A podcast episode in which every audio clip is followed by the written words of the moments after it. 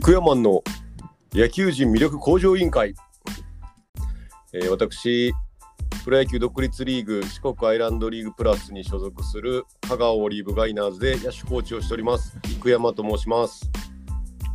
はい、私、スポーツライターをしている中島大輔と申します。よろしくお願いしますお。願いいたしますはい、えっ、と、この番組は、こう、野球界にはまだまだ埋もれている魅力があるので、発掘していこうというテーマで始まった第3回なんですけれども、えっ、と、2回まで、まあ、球界一の特殊経歴の持ち主と言われる生山さんのキャリアを掘ってきました。で、まあ、大阪の天王寺高校から、えー、と近畿大学に進み、えー芸人志望だった生山さんが、まあ、勝手に運命を感じたのが、まあ、八尾ベースボールクラブだったと。っていうところまでが第2回なので、ちょっと今回そこから話していきたいんですけれども、そうでしたね。勝手に運命感じがち芸人のところから始まるんですね。そうですね、芸人から野球人へ変化していくところなんですけど、これこのペースでいったらいつまで続くんですかねほんまに。第何回まで生山のもう次のなんかね野球界とはにあの入っていきたいのに何回まで生山のエピソードを掘り下げんねんっていうねまあまあまあまあ。誰が興味あるかわかんないですけどいえいえいえいえ。で、この、なんで勝手に運命感じたんですか？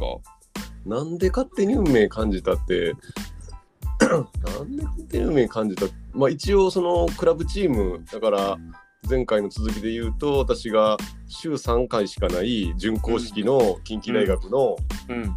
あの部活動でやっててうん。で土日に野球をしたいしかもできれば公式野球をしたいっていう感じだったんで、うん。で、まあ、当時大阪に地元の大阪に住んでたんでうん。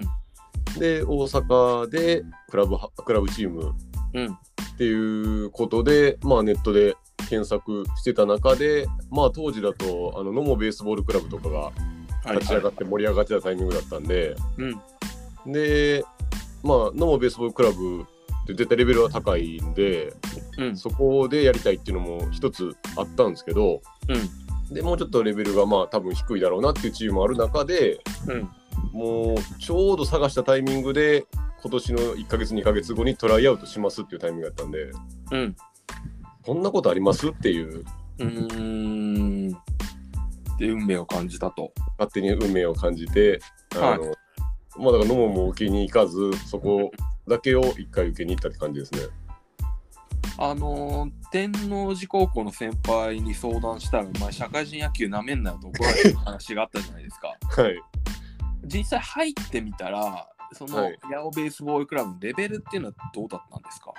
うーんまあなんですかねまあ僕も試合には出してもらえるうんレベルではあって、そんな圧倒的な結果とか残した覚えはないんですけど、はいまあ、やっぱりそのクラブチームっていう立ち位置が、うん。あのーじゃあ大学で野球部に、まあ、私みたいに入れなかったみたいなうん。人間とか、うんあとまあ働きながらまだちょっとやりきれないなっていう人だったりうん。だからなんていうんですかね本気でこう野球で上目指したいっていう人間はうん。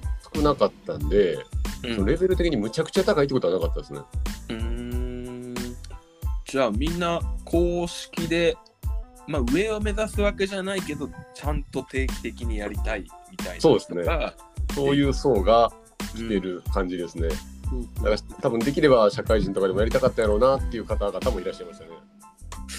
そこでやりながら幾山はこうプロの道を目指すようになるんでしょうけどこれは何が起こったんですか？この間に。正直まだそのプロの道を目指すにも至ってないんですけどうん生山の発想としてはうんとにかくもう野球が好きすぎてその、あのー、24時間365日うん365日もあったかわかんないですけど24時間 すべて野球にとってマイナスなものはすべて排除しようっていううん。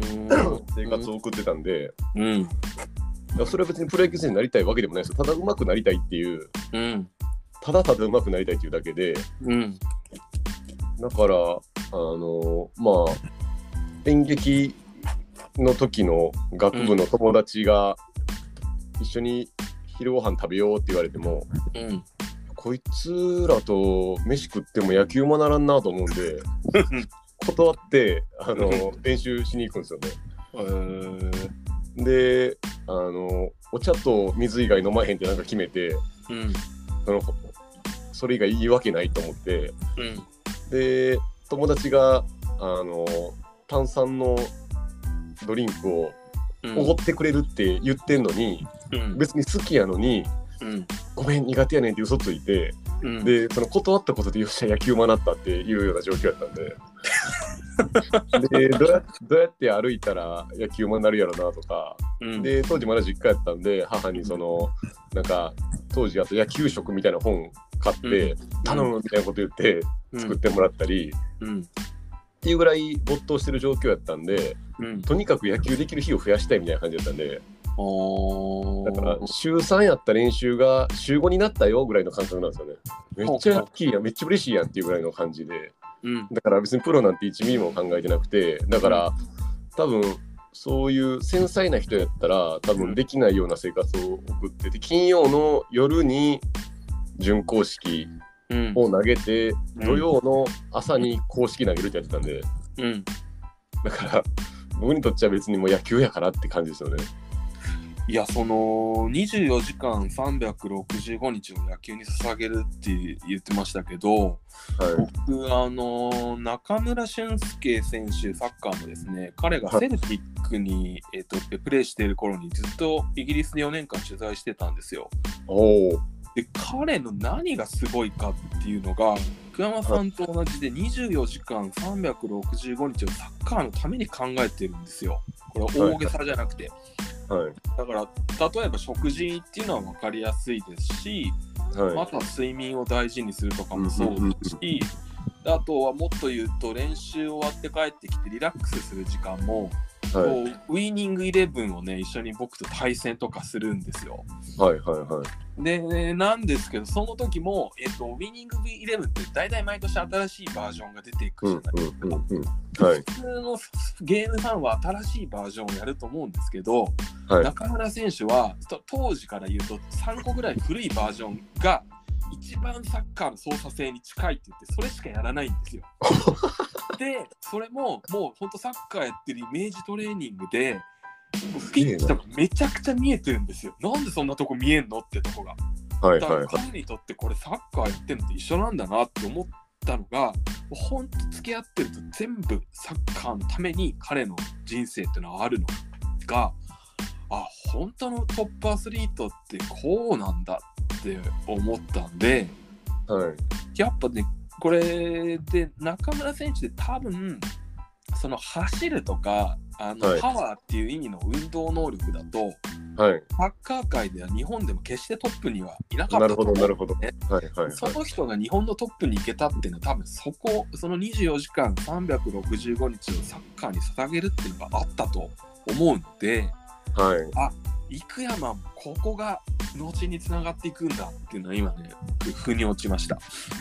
いやー多分なんていうんですか私も運よくそのプロ野球の世界入らせてもらって育成選手で終わったんですけど、うん。やっぱりいろんなその超一流と呼ばれる選手とのお付き合いというか、交流もはい。あったんで当時に。はい。はい。でやっぱ私自身が一番そう野球に対して向き合ってたんってその時やったんですよね。プロの時じゃなくて。うんうんうんうん。でやっぱりうん。その大学の時に一番その純粋無垢にこう野球ってものに向き合えてて、うん。野球ってものと会話できてたんですけどやっぱりそれが職業になるとだんだんとそういう雑音というか外的な要因でうん。いろいろとあのそう思えなくなっていった背景があって。うんでもそういういろんなプレッシャーだったり外的要因を、うん。まあ、排除するじゃないけど多分うまくつそこと付き合いながら、そのうん。野球とちゃんと向き合えてる人たちがうん。そのいわゆる超一流。でプラスアルファその身体能力やったりある人が超一流になっていくんやろうなっていう。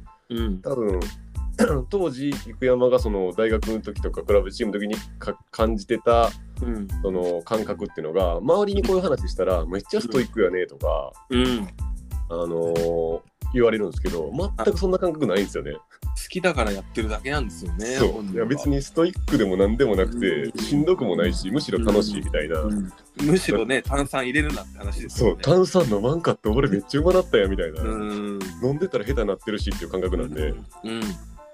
だから一回あれを経験してしまってるからうん。なんかそういうだからこここまでいかんにしてもうん。やっぱりアスリートがセカンドキャリアで苦しむとかも結うん局こういうマインドがあるから苦しんだりするんだやろうなとも思うんですよね。んもうハイに常に日常に対してハイになれたり、うん。こんだけ没頭できることってまず出てこないんで人生で。そうですよね。これだこういうことに出会ってしまったのがうん。なんか幸せなんか不幸なんかよう分からん時もありましたもんね。確かにね。こう、まあ、ある意味、こう、一般的な価値だと不幸と言えるかもしれないですね。いや、ほんまに言えるんですよ。だから、うん、むちゃくちゃいい女性に出会ったみたいな感じですよね。もああ、僕比べちゃうとね。う、そうひたすら野球を 口説き続けたみたいな感じだったんで、うんうんうんうんうんうんなるほど。野球をとにかく口説くっていううん感じで、そっからこう、なんていうんですかね、また新たなチャレンジをしていこうと、どんどんと動いていったみたいな感じだったんですけど、なるほど。じゃあそこが八尾ベースボールクラブに入って、まあそういうきっかけでも大きかったっていうことですね。そうですね。わかりました。じゃあ今回はこの辺りで締めさせていただきたいと思います。全然話進んでないですけど、大丈夫ですか？まだ1歳ぐらいしか年齢経ってないですけど。まあまあまあ、いやまあでもこれね結構こういう話が大きいんですよ。いやーでも本当にその超一流の人たちを見たときに、あ俺の大学の時と同じ感覚やって思いましたもん、現役の時に。あこの人らを見て。うん。でも、当時の自分はそうはなれないですよね、なんか知らんけど。ややっぱいろんな外的要因によって。まあでも多くの人ってやっぱ外的要因に結構阻害されていや、そうなんですよ。じゃあ今日ぐらい休んでもいいかってそうなんですよなる。けど多分大谷翔平は違うっていう。いや、違うんですよ。ややっぱりだから、あのベクトルが自分、超一流選手はじベクトルが自分に向いてるなっていうのをあらゆる選手を見た中で、うん。その、なんか、旗から見たらいいも悪いもこうドライに見えたりするんですけど、うん。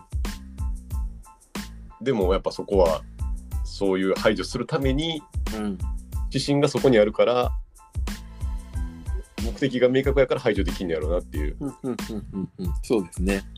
はい、わかりました。今日も学びがありましたね福山さん。ありがとうございます。はいありがとうございました。皆さんじゃあまた次回。じゃあまた次回もよかったら聞いてください。ありはいどうもありがとうございました。がとうございました